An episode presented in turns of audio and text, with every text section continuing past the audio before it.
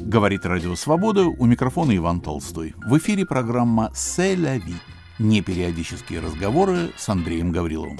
Здравствуйте, Андрей. Добрый день, Иван. С наступившим При... Новым годом. Вас. Совершенно верно. С наступившим Новым годом и вас, и всех наших радиослушателей. Мы подхватываем предыдущую программу, вышедшую на прошлой неделе, в конце 21 года, и теперь в начале 22 как бы такой мостик перекидываем, потому что не обо всем мы успели поговорить. Есть еще целый ряд событий, явлений, интересных страниц, которые нас заинтересовали. Я только хочу напомнить, что мы совершенно не претендуем на какую-либо объективную картину событий, на непогрешимость наших оценок. Мы говорим о том, что запомнилось, понравилось, показалось интересным нам, Андрею и Ивану, двум частным наблюдателям.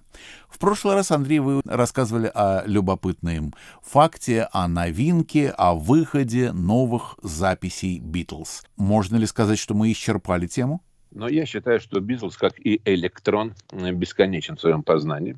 Если я не ошибаюсь, эта фраза принадлежит кому-то из классиков марксизма-ленинизма. Владимиру только... Ильичу, да. Леннону. Леннону. Да, только насчет Битлов он не знал. Вы знаете, фраза «новые записи Битлз» звучит настолько заманчиво с одной стороны и горько с другой стороны, что просто даже не знаю, как это комментировать. Но, тем не менее, вы абсолютно правы, потому что появляются новые издания. Дело в том, что очень долго, как мы видим, много лет крупные фирмы грамзаписи по разным причинам копили свои архивы. И вот последние годы мы наблюдаем такое мощное цунами архивных записей, от фантастических, например, серию архивных записей Боба Дилана, а, равных которому просто нет, по-моему. Я имею в виду вот именно этому собранию. Я здесь не оцениваю творчество этого самого певца, которого я, кстати, безумно люблю, но понимаю, что он не всем может нравиться, но то, что он выпускает том за томом, причем в некоторых томах один диск, а в некоторых томах 18 дисков, он выпускает свои архивные записи, среди которых есть безумно интересные, конечно, находки, такие настоящие жемчужины. Вот то же самое происходит, конечно, и с Битлами. Мы уже говорили про то, что изданы коробки, целый бокс-сеты, как они называются, с архивными записями и самих Битлз, и Джона Леннона. Но нельзя не упомянуть еще одно издание. Дело все в том, что к 50-летию первого альбома Джорджа Харрисона, первого, ну, скажем так, альбома его песен, потому что до этого выходил у него альбом электронной музыки. А вот от настоящего альбома, песенного альбома, к 50-летию именно вот этого настоящего песенного альбома и была выпущена коробка, если я не ошибаюсь, там из пяти или шести или семи дисков, уже за ними не угонишься за всеми, а, в которой собран материал записанный во время его работы над официальным первым тройным альбомом «Все должно пройти», «All Things Must Pass». И вот среди этих записей есть песни, которые никогда больше нигде не появлялись. Они не были изданы до этого официально. Не все они принадлежат Перу Харрисона, иногда его Перу, иногда это просто развлечение для того, чтобы весь не так скучно было в студии. Одну из этих записей я и хочу предложить вашему вниманию.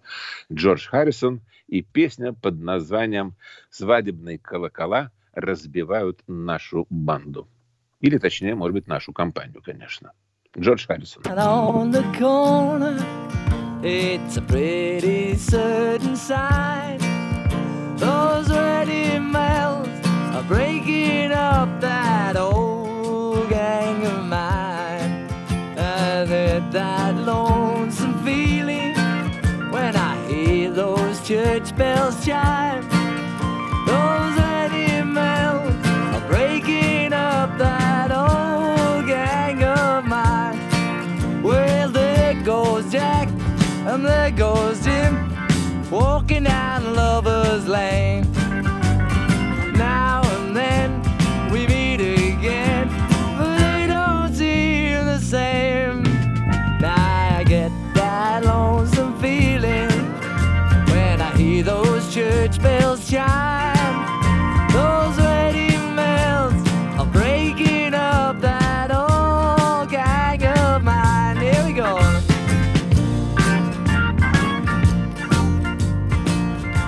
Это была песня в исполнении Джорджа Харрисона, которая сейчас издана на коробке, посвященной юбилею его первого альбома.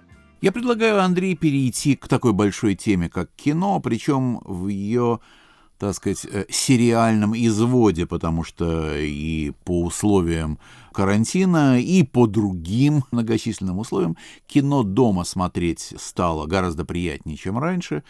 Размер экрана вырос у некоторых владельцев до невероятного. Ну и, кроме того, краски, технические возможности позволяют э, насладиться, а техника поставить на паузу, заварить чайку э, и так далее. Словом, вернуться, пересмотреть и понаслаждаться тем или иным зрелищем. Я посмотрел в этом... Это, извините, ради бога, Иван, вы сейчас подняли безумно интересную тему. Вот подумайте, когда создается произведение, а кинофильм или сериал это произведение, да, насколько автор его, режиссер или продюсер, предусматривает такую возможность. А если снимается фильм, который специально сделан в таком ритме, что ты не должен отрываться. Вы представляете, фильм Хичкока какой-нибудь, например, где мы 15 раз ставим на паузу, чтобы там, не знаю, выпить пиво или заварить чай, или ответить на телефонный звонок. И весь саспенс пропадает.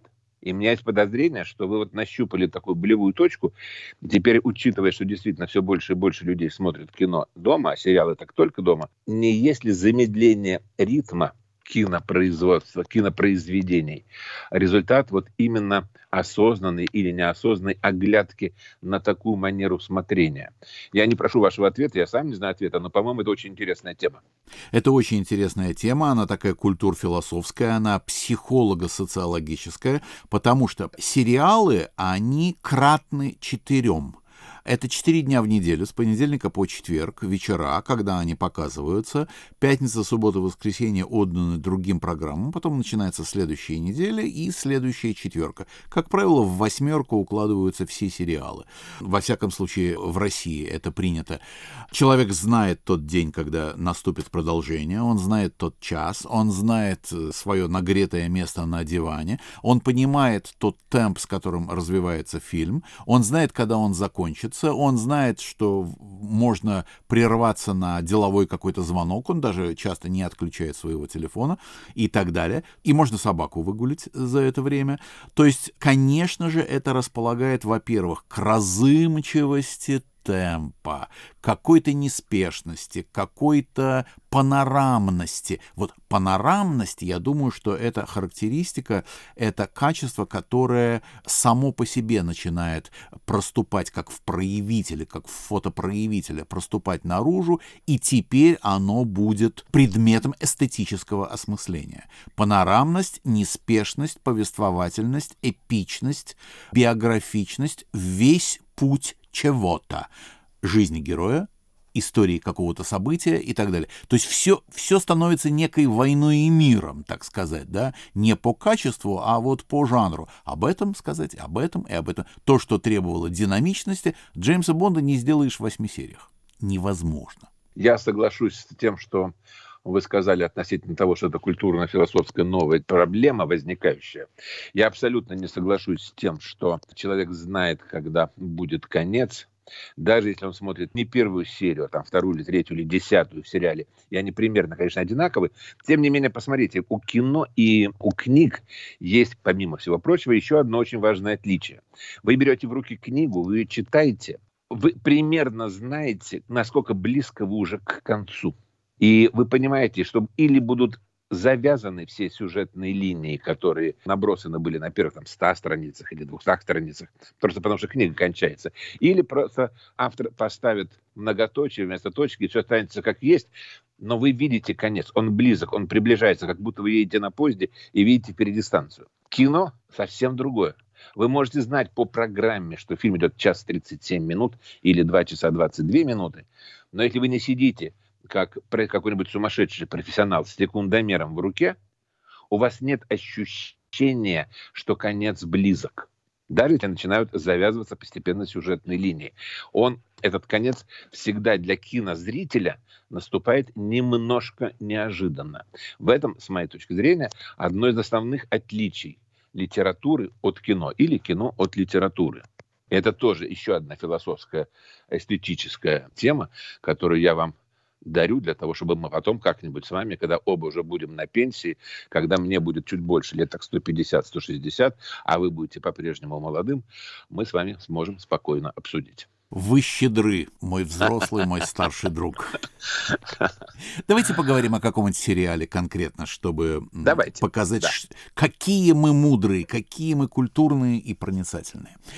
Ну вот мы с вами оба ленинградцы по происхождению, и я думаю, что всякого ленинградца, всякого петербуржца волнует э, блокадная тема, история нашего города, и уж сериал, который вышел в связи с юбилейным блокадным годом, который был в 2021 году, э, в прошлом, в ушедшем году, это сериал «Седьмая симфония». Здесь невозможно оказаться спойлером, потому что всем понятно, о чем идет речь. «Седьмая симфония» Дмитрия Шостаковича была исполнена, правда, не в первый раз, это была не ее премьера. Премьера была в Куйбышеве, затем в Москве э, было исполнено еще в каких-то местах ее части звучали. А вот 9 августа 1942 года в блокадном Ленинграде была ленинградская премьера этой седьмой ленинградской симфонии Шостаковича, который дирижировал дирижер с немецкой фамилией Карл Элиасберг, что само по себе, так сказать, должно вызывать культурную бурю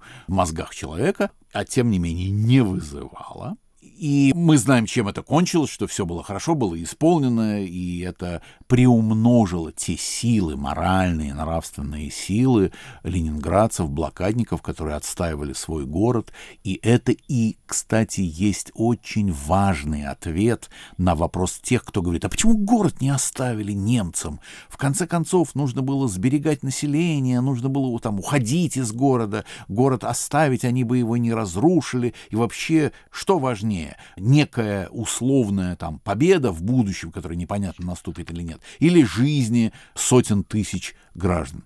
Вот и этот сериал «Седьмая симфония» и сам факт исполнения «Седьмой симфонии» в блокадном городе — это и есть самый лучший ответ на вопрос. И в сериале этот ответ дан это невероятного заряда нравственная мощь, которая позволила людям выстоять, выжить и совершить свой подвиг. Хотя непонятно, в чем заключается подвиг, если ты ешь свои 125 блокадных грамм, как в первую зиму, э, ходишь, э, канализация у тебя не работает, электричества нет, и ты ходишь с ведрами на ближайший переулок или там в фонтанку черпать из э, проруби воду, чтобы себе немножко согреть чаю. В чем заключается подвиг? В нравственном противостоянии ужасу, кошмару, бомбежкам и уничтожению культуры и самой жизни. Вот это и есть главное, что этот фильм показывает. Вот почему этот фильм посмотреть можно. Хотя качество его, прям скажем, оставляет желать лучшего. Какое у вас общее впечатление от него, Андрей? Вы знаете, ну вы подняли сразу так много вопросов, на которые я не всегда знаю, как ответить, потому что мне представляется, что конце концов, есть пример Парижа, да, который мы с вами знаем, в который немцы были просто впущены, и город был спасен, и жители его были тем самым спасены. Город не подвергся бомбардировкам. Я просто хочу напомнить, я не хочу проводить никаких параллелей, я не хочу делать никаких выводов. Я просто хочу сказать, что мне представляется, что героизм людей, которые выжили, а мы знаем зачастую сам факт выживания – уже акт геройства, геройства в хорошем смысле, именно героизма скорее, да, это уже акт героизма. Мне кажется, что это ни в коем случае не должно заменять разговоры о том, насколько продуманно или не продуманно была политика тех, кто мог решить судьбу города. Как вы видите, я говорю очень аккуратно и очень осторожно, понимая, что эта тема может задеть чувства очень многих людей – но я бы не стал так решительно, как вы, вот здесь подводить жирную черту. Сериал, по-моему, о другом. Вы не смотрели, наверное, потому что я знаю, что вы меньше уделяете внимания кинопроизводству, кинокартинам, особенно если люди, мнению которых вы доверяете, доказывают, что это не так уж обязательно. Наверное, вы не смотрели фильм «12» Никиты Сергеевича Михалкова. Я вас разочарую, я смотрел. Я смотрел О, и оригинал американский. Ну, оригинал, естественно. Да. Оригинал необходимо смотреть. И я смотрел фильм. фильм да. Про что фильм Михалкова? Фильм Михалкова про то, как мудрый КГБшник, как бы он ни назывался, ФСБшник или кто, мудрый, который умнее всех собравшихся в этой комнате, единственный спасает этого пацана. Вспомните последние сцены фильма, когда он доказывает, что мальчика надо было посадить, потому что только так государство может обеспечить его безопасность. А уж если вы такие идиоты, что его не посадили, придется мне с моей мудрой улыбкой майора Пронина взять на себя тяжкую обязанность обеспечить ему нормальную жизнь и сохранение этой жизни. Все остальное, что происходит до этого, не имеет ни малейшего значения. Важен вывод. Вывод, что только мудрый майор Пронин может спасти молодого человека. В этом фильме, в этом сериале «Седьмая симфония» мне представляется, что помимо, наверное, воли режиссера, хотя его предыдущие произведения типа «Брестская крепость» заставляет задуматься, действительно это было помимо его воли. Тем не менее, любое сомнение толкуется в пользу человека. Так вот, помимо его воли нам показывают, как героизм жителей города основан на чем? На ежесекундной трудной работе. Можно считать тоже, назвать ее подвигом КГБшника. Хотя он назывался тогда не КГБшник, а НКВДшник, по-моему, да? Потому что не будь этого мудрого агента спецслужб, ничего бы не получилось. Я уж не говорю про то, что некоторые сцены настолько вызывающе антиэстетичны, причем эстетичность ведь может быть и жестокой, и страшной. Это ни в коем случае не пут, нельзя путать, и я не путаю с красивостью. Да? Но как начинается сериал, и как неестественно, с моей точки зрения, мы с вами обмениваемся исключительно личными мнениями. Да? Снята эта жуткая сцена гибели его семьи у него на глазах, как будто до этого не было ничего в мировом кино на эту тему, которая уже и мировое кино не задавало никакую планку. Человек первый раз в мировом кино решил снять такую ужасную картину. Так вот, вот начиная с этой секунды и вплоть до самого конца, мы видим практически только одно. Мы видим слабых людей, которые должны выживать в этом городе, и мы видим мудрого майора Пронина, который помогает им обрести их человеческое достоинство. Поэтому для меня фильм неприемлем в принципе. Я понимаю, что он не чисто документальный. Я понимаю, что Карлу Элясбергу, когда он дирижировал в Ленинграде, было 36 лет всего лишь, а не столько, сколько показано нам на экране. Но меня это совершенно не пугает.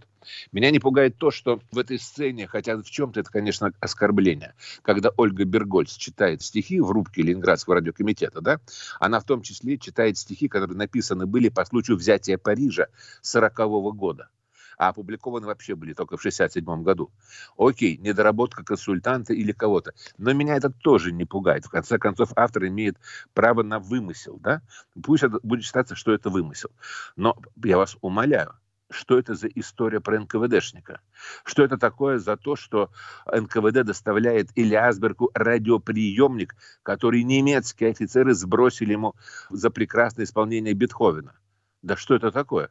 Это старая легенда, старая байка, и то, которая была основана на том, что он хорошо исполнил Ленинградскую симфонию, кстати, а отнюдь не Бетховена. И вот такие натяжки, которые вроде бы... Понимаете, дело в том, что ведь все знают эту историю. Вы совершенно справедливо сказали. Кто кого предал, кто с кем завел роман, мы, может быть, не знаем, но и слава богу. И вот эти детали нам совершенно не важны. Но детали, которые показывают героизм жителей города и борьбу с э, немецкими армиями, и с гитлеровскими армиями, да, и то, что не показано. Почему не показано? Я не понимаю. Это же так кинематографично. Операция «Шквал». Помните, когда а, было приказано подавить артиллерии огневые точки противника, чтобы ничто не мешало исполнению симфонии? Вот оно, единство, пожалуй, защитников города изнутри и защитников города снаружи. Этого нет. Ну ладно, нет так нет. Но непростительно показана роль НКВД. Нет, если эту симфонию услышали и вдохновились ею только потому, что мудрый НКВДшник решил это сделать, ну тогда я просто могу только развести руками. Я с вами совершенно соглашусь, Андрей. Конечно, это в нравственном отношении, в историко-культурном отношении, это чудовищная передержка. И если у нас, как вы помните, по-моему, они сейчас не работают, по крайней мере, о них не слышно, комиссии по предотвращению фальсификации истории, то вот это классическое, яркое, очень неприятная, чтобы не употреблять более резких слов, фальсификация истории, где э, старший лейтенант НКВД, а, как известно, это очень крупный чин в НКВД, старший лейтенант, там, э, скажем, майор вообще равен генерал-лейтенанту, старший лейтенант НКВД, он по существу спасает всю эту ситуацию, он спасает исполнение, как вы правильно сказали, симфонии, он приравнивается к самому Эли Асбергу и главная героиня, которая в влюблена в этого НКВДшника. И... А в чем-то он даже превосходит Ильясберга, потому что на самом деле он его спасает. Ильясберг ездил на линию фронта для того, чтобы отобрать там музыкантов а не лейтенант НКВД, который это делает в фильме. Да. И э, лейтенант НКВД Серегин, он погибает, спасая Эли Асберга, по существу прикрывая его э, своим телом. У Эли Асберга во дворе взрыв неожиданно, да, снаряд упал, у него только контузия, но он выходит на исполнение э, симфонии 9 августа, а НКВДшник до этого не доживает и умирает. Вообще говоря, благодаря НКВД все и состоялось, чуть ли не город спас. Это все невероятно фальшиво и это пакостно. Так нельзя поступать с историей. Но вы знаете, несколько замечаний. Вот я вас внимательно слушал. Во-первых, сравнение Парижа и Ленинграда. Гитлеровцы не собирались уничтожать французское население. Французы были им почти братья-европейцы. Они арестовывали евреев, они арестовывали цыган, коммунистов, они арестовывали там разных других врагов, лазутчиков и так далее. Но французы, как французы, как этнос, им были неинтересны индифферентны. Они даже любовались французской культурой. Русской культурой гитлеровцы не любовались. Они собирались уничтожать славян. Не всех, кто-то должен был, конечно, работать, но тем не менее установка, тренд, так сказать, направление было в сторону неуважения славянской культуры.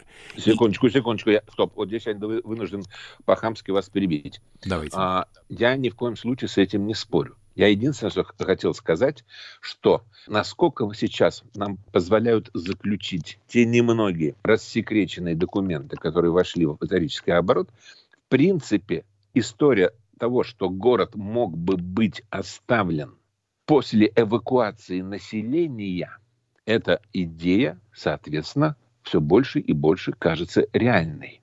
Э, мы можем очень много говорить о том, почему в итоге получилось то, что получилось с блокадой Ленинграда. Я, наверное, как и вы, очень много читал по этому вопросу, потому что, да, наверное, вы правы. Наверное, для любого ленинградца, даже для того, который э, в малом возрасте покинул этот город, тема блокады очень больная. Но, вы знаете, вспомните блокадную книгу и вспомните реакцию ее автора на новые данные, которые при его жизни стали известными. Вспомните про работающие спеццеха кондитерских фабрик. Вспомните про то, сколько продукции Ленинграда увозилось из города. И каждый станок, каждая деталь, каждая железяка, которая вывозилась, она занимала место живых людей. Я не буду сейчас обсуждать, можно ли было не допустить блокады Ленинграда. По-моему, это не наша с вами цель. Когда я говорил оставить город, я имел в виду только здания, а ни в коем случае не людей. Какое отношение было у гитлеровцев к славянскому населению, слава богу, нам мы все знаем. Мы, может быть, только не знаем, почему там оставили людей. Почему их оставили умирать. И, наверное, узнаем, но не совсем скоро. Вот что я хотел сказать. Да, я с вами, Андрей, совершенно согласен. Вопрос об оставлении города страшно болезненный, очень сложный. Для этого нужно знать документы, нужно быть причастным к самым разным рассекреченным и нерассекреченным данным. Это очень сложный вопрос. Меня всегда, конечно же, особенно в последнее время, когда стали эм, независимые публикации появляться. Кстати, публикации Никиты Ломагина, который был научным консультантом этого странного фильма «Седьмая симфония». Блестящий историк, по-моему, исключительно честный. Его имя фигурирует в титрах перед каждой серией. Почему? Почему он допустил такое?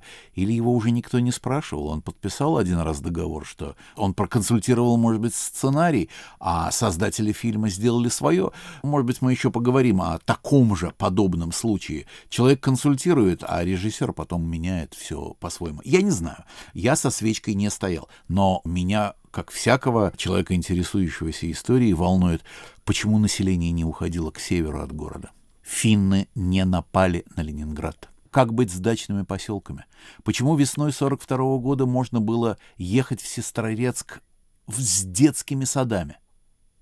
А почему население не пускали на свои дачи, на дачные участки? Почему? Почему не уходили в Токсово, в Кавголово, в Кузьмолово, в Капитолово, в Лаврике? Я не знаю, там есть Мурино, есть масса мест, где можно было сажать капусту и картошку, и город был бы прокормлен в гораздо большей степени. Там что стояли, заградотряды? Вот из тех самых старших лейтенантов Серегинах, которые якобы спасали город и оркестр. Это, конечно, сложнейший вопрос. Вы совершенно правы. Из Ленинграда вывозить во время блокады военную продукцию, которая весит столько, сколько будет весить 100 человек эвакуированных. Это, конечно, звучит как безумие. Не мне решать эти хозяйственно-политические вопросы. Слава богу, не мне. Я бы наверняка растерялся. Но как обывателю, как читателю, для меня это полная, абсолютная дикость, конечно. Но позвольте я продолжу. Вот вы сказали о том, что герои этого фильма изображены как люди слабые, исключительно повернутые к своему выживанию, как герой только один старший лейтенант Серегина, а все остальные — это какие-то, ну, не очень или совсем не яркие люди, занимающиеся проблемами выживания, какой-то вот копошащиеся, так сказать, извините, ради бога, за это причастие.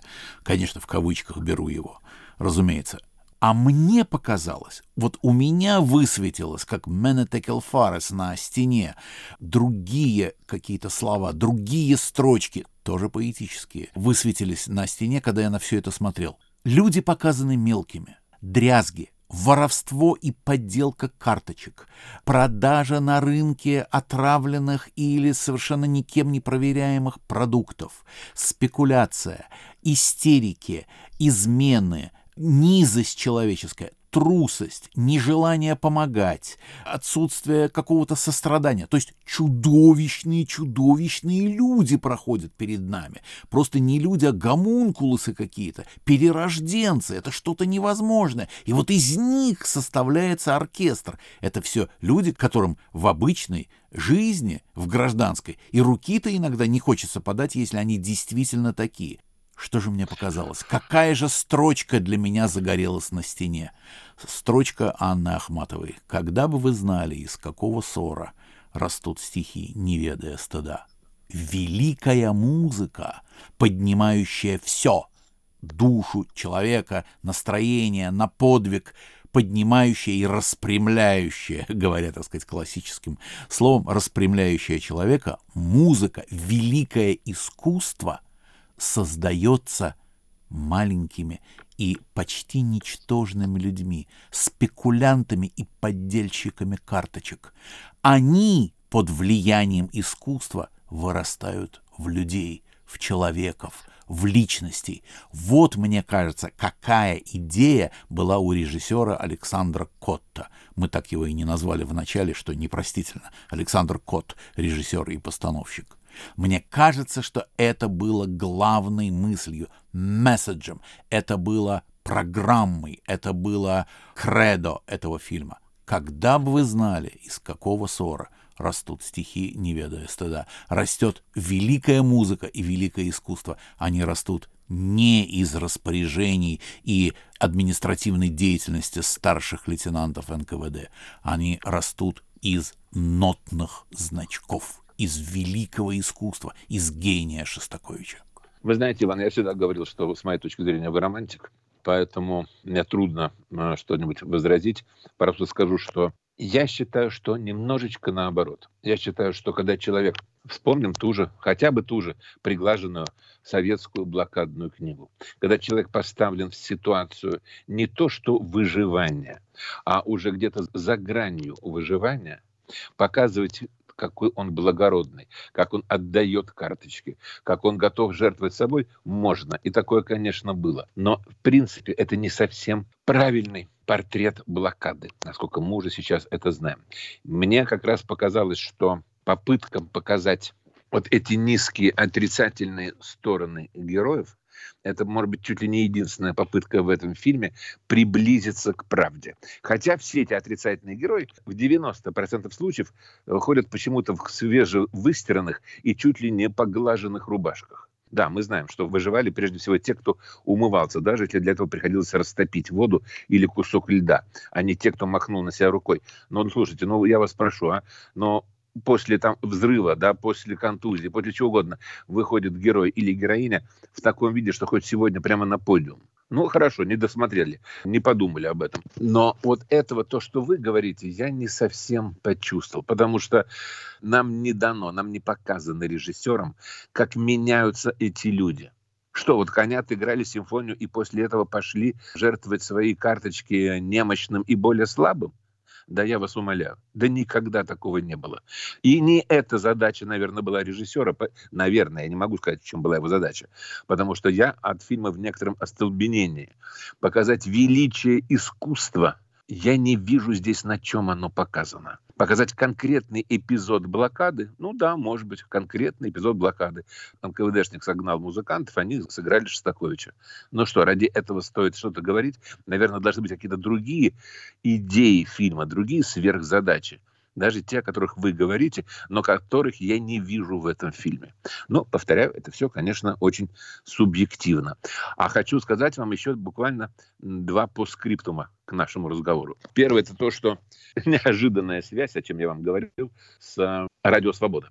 Дело в том, что в 1957 году был снят фильм «Ленинградская симфония» режиссера Захара Аграненко к 15-летию ленинградской премьеры. Да? И этот фильм известен тем, что там дебютировали Алла Демидова, в частности, и Станислав Любшин, их первые роли. Так вот, в этом фильме, не указанный в титрах, поскольку был очень маленький эпизод, но, тем не менее, сыграл Юлиан Панич. Насколько я понимаю, многолетний сотрудник, впоследствии «Радио Свобода». Не знал, Андрей, спасибо. Очень интересно. Мне, как историографу свободы, очень интересно это узнать, да. Это первый по скриптам. И второй по скриптам.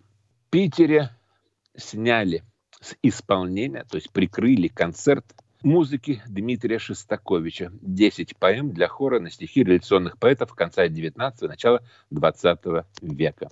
Концерт отменили поскольку группа монархистов и тех, кто называют себя настоящими патриотами, потребовали прекратить это кощунство, чтобы исполнялось произведение на стихи революционных поэтов или, по крайней мере, на революционные тексты. Это 2021 год. У меня такое ощущение, что легче было, наверное, собрать музыкантов и организовать концерт, премьеру, ленинградскую премьеру седьмой симфонии, нежели сейчас противостоять каким-то уже совершенно нечеловеческим запретам. Макабрически. Звучит макабрически. Макабрически, да, совершенно. Старшего лейтенанта Серегина на них не хватает. Или наоборот, вот его, наоборот, его-то да. с избытком. Да. Прости, Господи.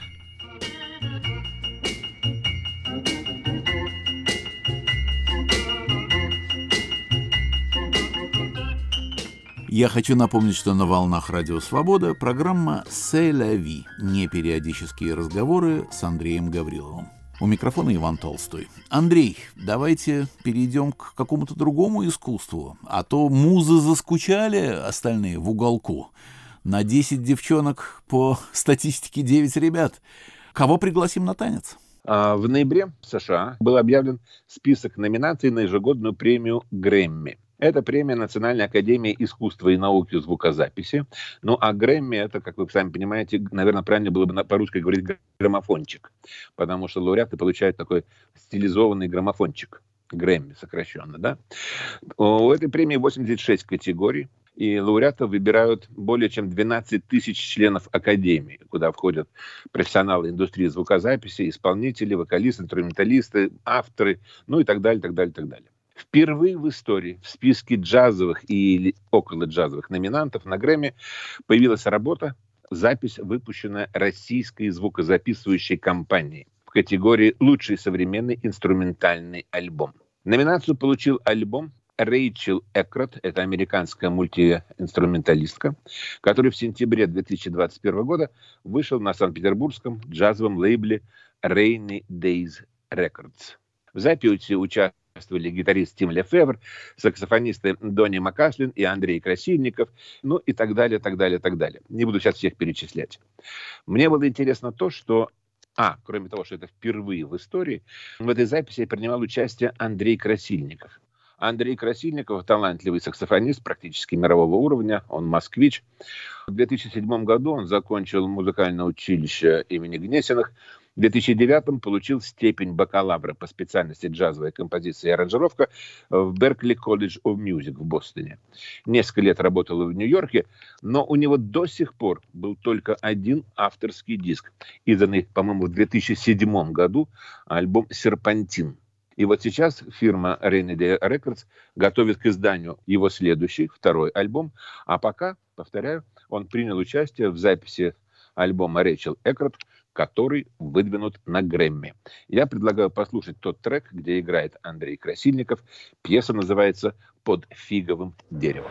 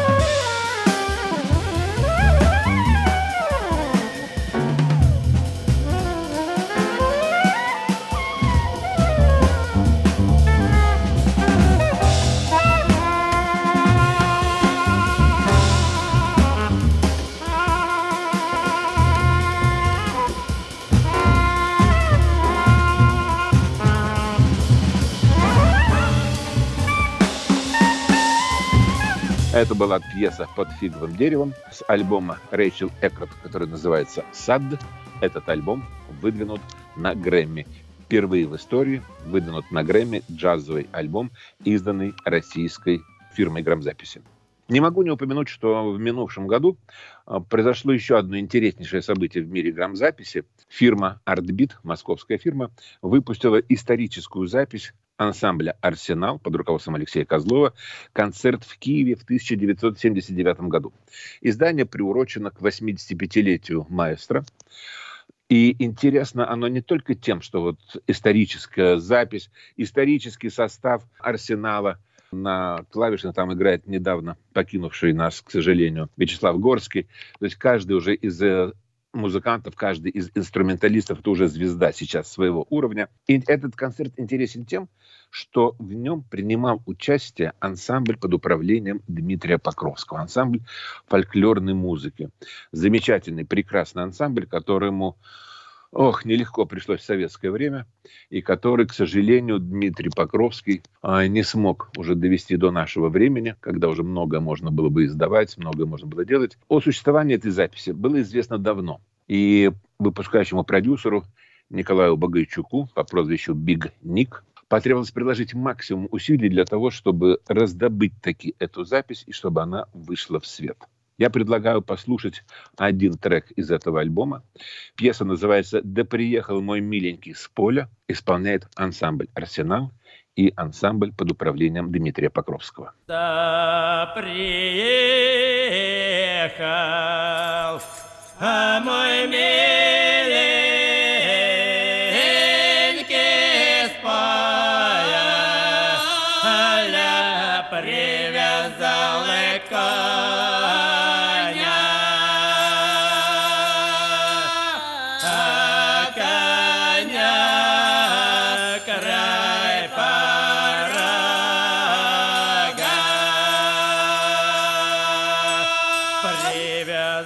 Hallelujah.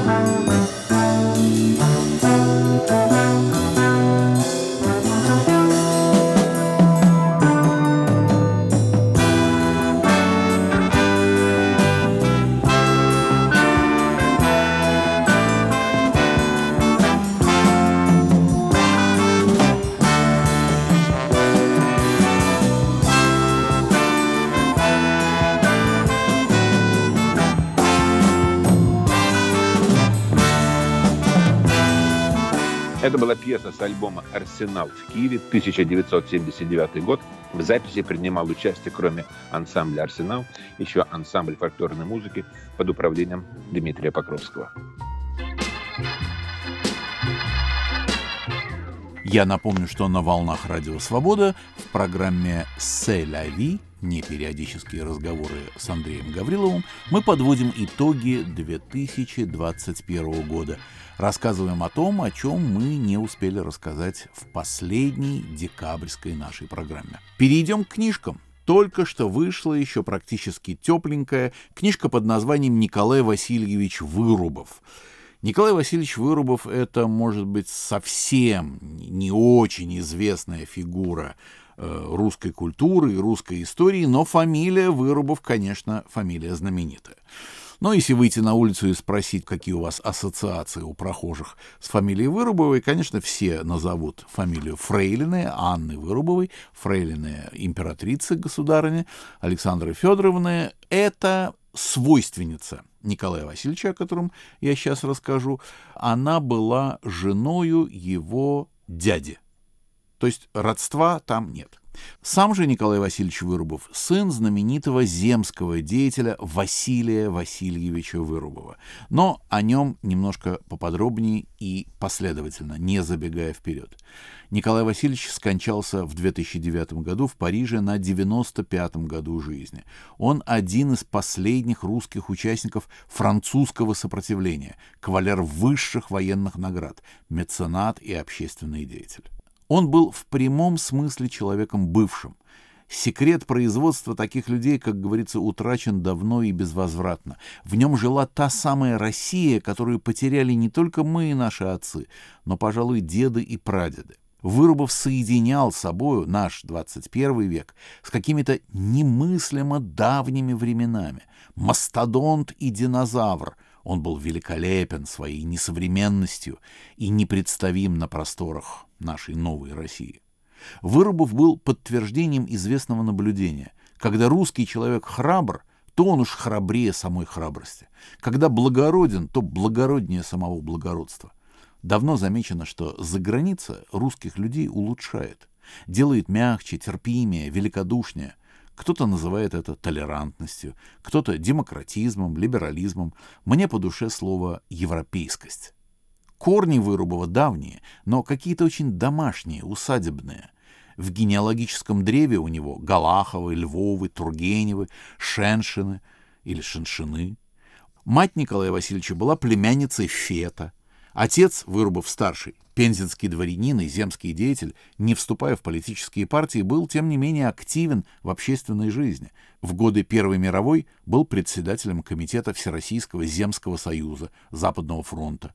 В первом составе Временного правительства занимал пост товарища министра внутренних дел, был ближайшим другом Керенского, затем состоял в ставке генерала Духонина, позже отправился по распоряжению Колчака в Вашингтон просить у президента США Вильсона помощи белому движению.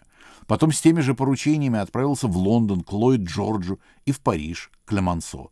В эмиграции Вырубов-старший стал управляющим делами русского политического совещания и председателем всего Земгора. При таком отце даже просто жить было интересно, но на долю Николая Васильевича выпала еще и своя драматическая судьба. В трехлетнем возрасте в пензенском родовом имении Колтовское он был с отцом разлучен. Вырубов-старший, как мы уже сказали, был захвачен вихрем гражданской войны и оказался в эмиграции.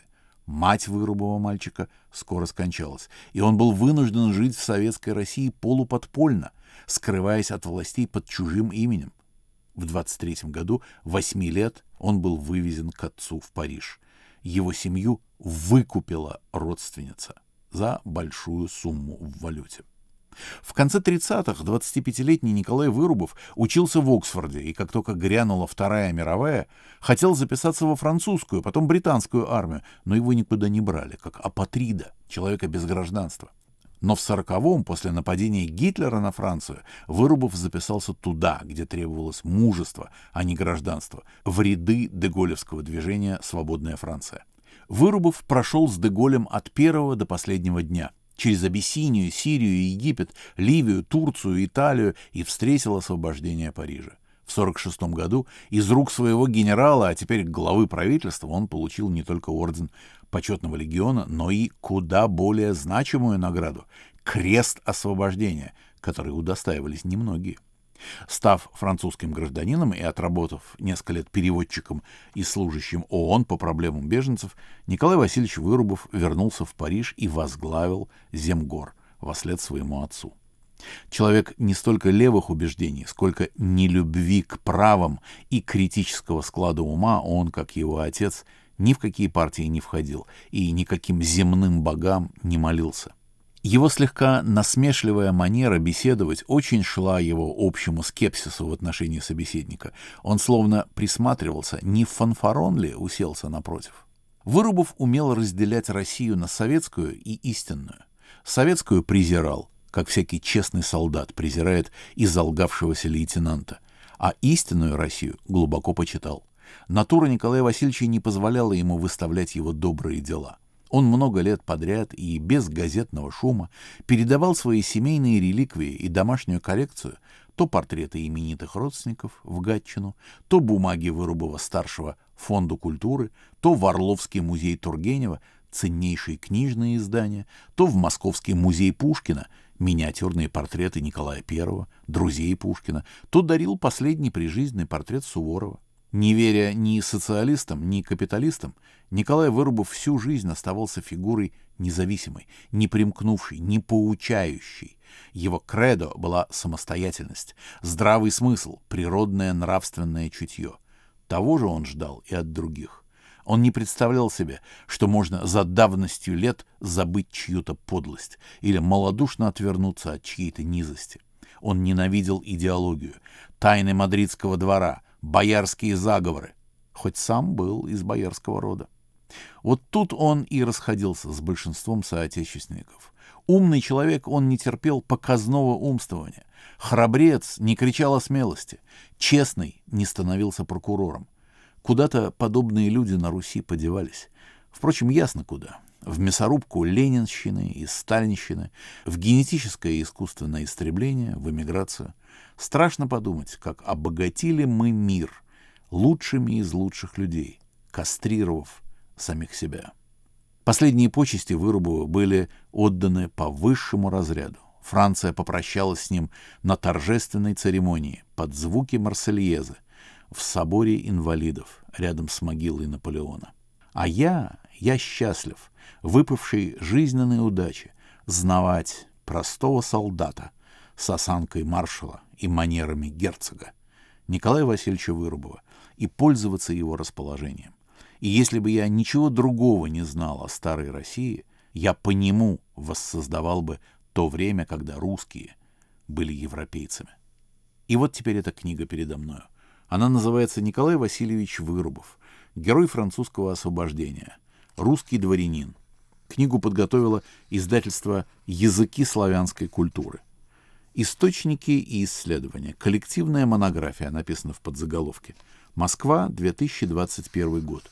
Книгу составил племянник Вырубова Никита Дмитриевич Лобанов-Ростовский, известный коллекционер и меценат, Мария Трубникова-Муре и Евгения Федорова. Книга толстая, в ней очень много материалов, иллюстрации, фотографии, именной указатель — это книга воспоминаний о Николае Васильевиче и его разрозненных выступлений, собранных впервые в этот большой представительный том, который теперь станет ему славным памятником. Ну а теперь мы заканчиваем нашу программу, и я прошу Андрея Гаврилова познакомить нас с финальным музыкальным номером. В заключение хочу предложить вашему вниманию еще одну пьесу в исполнении ансамбля «Арсенал» с альбома «Арсенал. Концерт в Киеве. 1979 год». Дело в том, что Алексей Козлов очень много внимания уделял обработкам классики, очень бережным, мастерским. И вот на записи 79 года ансамбль как раз играет одну из таких работ. Музыка Сергея Прокофьева, аранжировка Алексея Козлова, «Гавот и марш».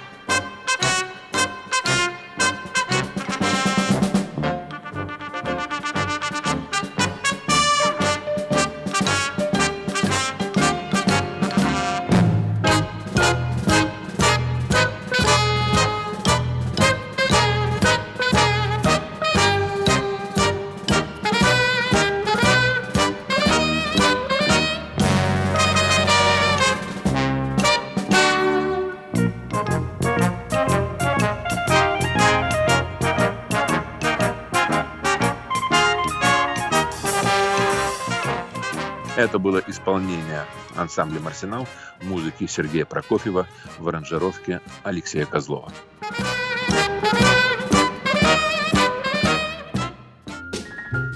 И на этом мы заканчиваем программу «C'est la vie» – непериодические разговоры с Андреем Гавриловым. Над выпуском передачи работали режиссер Наталья Аркадьева и мы с Андреем. С Новым годом и всего доброго! До свидания и, конечно же, с Новым годом. Желаем счастья, веселья, успехов и здоровья. thank you